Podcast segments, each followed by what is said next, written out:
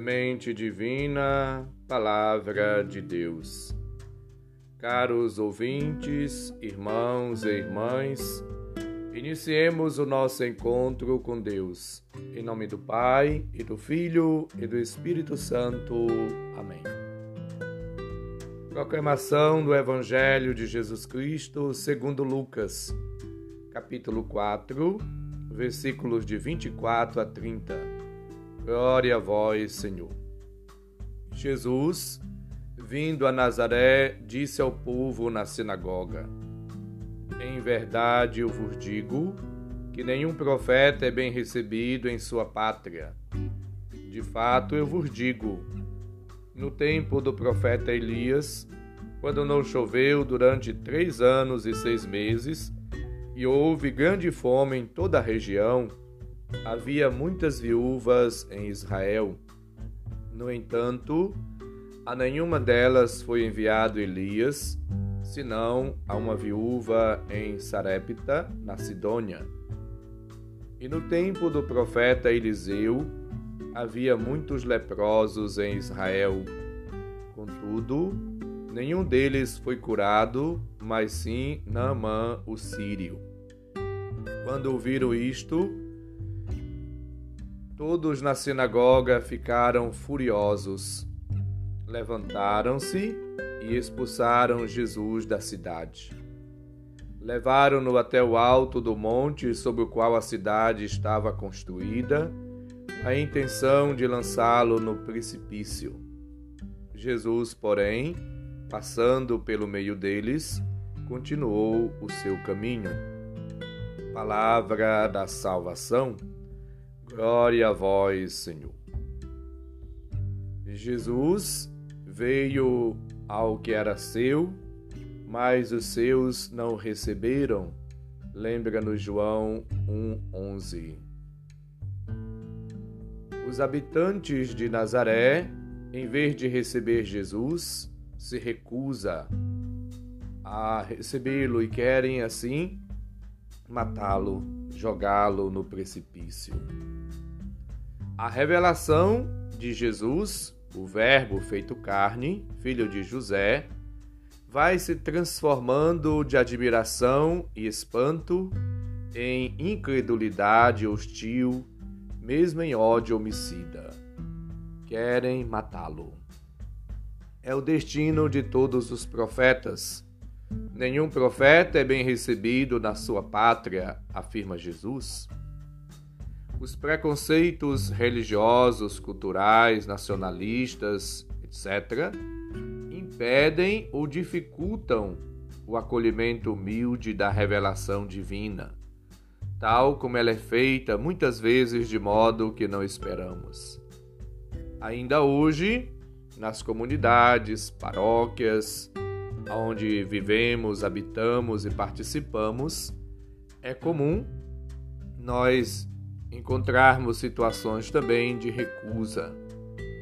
Quantas vezes presenciei pessoas chegando na igreja: ah, esse padre? Ah, não tem missa? Ah, é só celebração? Pegam e vão embora. Porque as pessoas atribuem a eficácia do rito, da celebração ou da missa às pessoas e esquecem que quem faz aconteceu o milagre da transfiguração do pão no corpo de Cristo, do vinho no sangue de Cristo. Quem fala, quem comunica, quem celebra na força na ação do Espírito Santo é a comunidade que celebra. É Deus que age na pessoa de quem está ali como instrumento. Deus continua falando, comunicando e revelando-se às pessoas, e ainda hoje há recusa. Nós precisamos adentrar no mistério de Deus e entender que a presença de Deus se realiza, se faz real, concreta, aonde tem dois ou três aí reunidos em seu nome. Onde dois ou três estiverem reunidos em meu nome, afirmou Jesus, eu estarei no meio deles.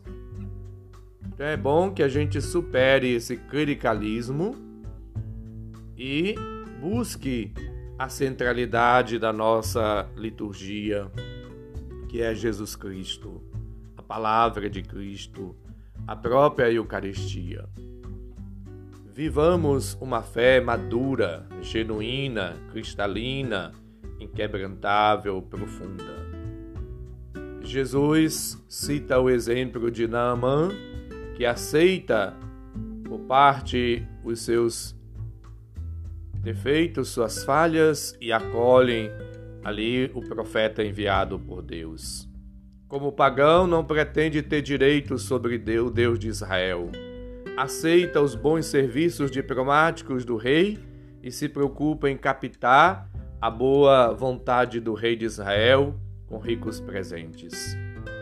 O rei de Israel não corresponde às suas expectativas e ele vai e intervém o profeta Eliseu, sem qualquer espécie de diplomacia, não sai ao seu encontro para o saudar, acolher convenientemente e proceder aos devidos rituais de cura. Mas manda um criado para lhe dizer que vai lavar-se sete vezes no Rio Jordão. Uma verdadeira decepção para aquele homem. O poderoso homem da Síria mostra sua indignação, tal como os nazarenos se mostraram em relação a Jesus rei de Israel tinha dito: Sou eu, porventura, um Deus que possa dar a morte ou a vida? Naamã teve realmente que morrer aos seus preconceitos, às suas incertezas ou certezas e seguranças e apoios para aceitar a iniciativa divina marcada pela simplicidade. Foi curado e a sua carne tornou-se como a carne de uma criança, ficou limpo a simplicidade, a humildade, a pobreza dos gestos da vida dos enviados de Cristo ou do próprio Cristo, muitas das vezes incomoda. Morei certa vez numa paróquia onde as pessoas se vestiam bem, e sempre quando eu ia à missa de propósito, ia de sandália havaiana. Quantas pessoas me ofereceram sapatos, roupas, presentes para que eu ficasse vestido à altura deles. O jeito de vestir, de agir, de ser do padre incomodava. A simplicidade, a pobreza, a humildade, a maneira de ser e de agir daqueles que vivem confiando na providência divina ainda hoje incomoda. A disponibilidade para acolher as iniciativas de Deus leva a disponibilidade para com os irmãos e irmãs. É preciso, portanto, acolher a Deus e, a exemplo de Cristo, viver uma vida doada, entregue, a serviço dos outros, na partilha, na solidariedade, na doação, na promoção da vida, no resgate da vida e da dignidade das pessoas. É preciso acolher Jesus no irmão, no necessitado, no excluído, no, no afastado, naquela pessoa que ninguém mais acredita. É bom que nós entendamos que Deus não faz acepção de pessoas, mas ao contrário, ele vem ao encontro de todos como um médico, com a intenção de salvar, de curar, de libertar, de dar vida. Ele vai ao encontro daquela viúva em Sarepta daquele leproso para mostrar para nós que Deus se interessa por todos, quer a nossa felicidade, a nossa salvação e quer a vida plena para todos. Abramos-nos a proposta salvífica de Cristo e deixemos-nos tocar, libertar, curar, redimir pelo Senhor. O Senhor esteja convosco ele está no meio de nós. Abençoe-nos, Deus bondoso e misericordioso, Pai, Filho e Espírito Santo. Amém. Uma abençoada semana para todos, um abraço, felicidades.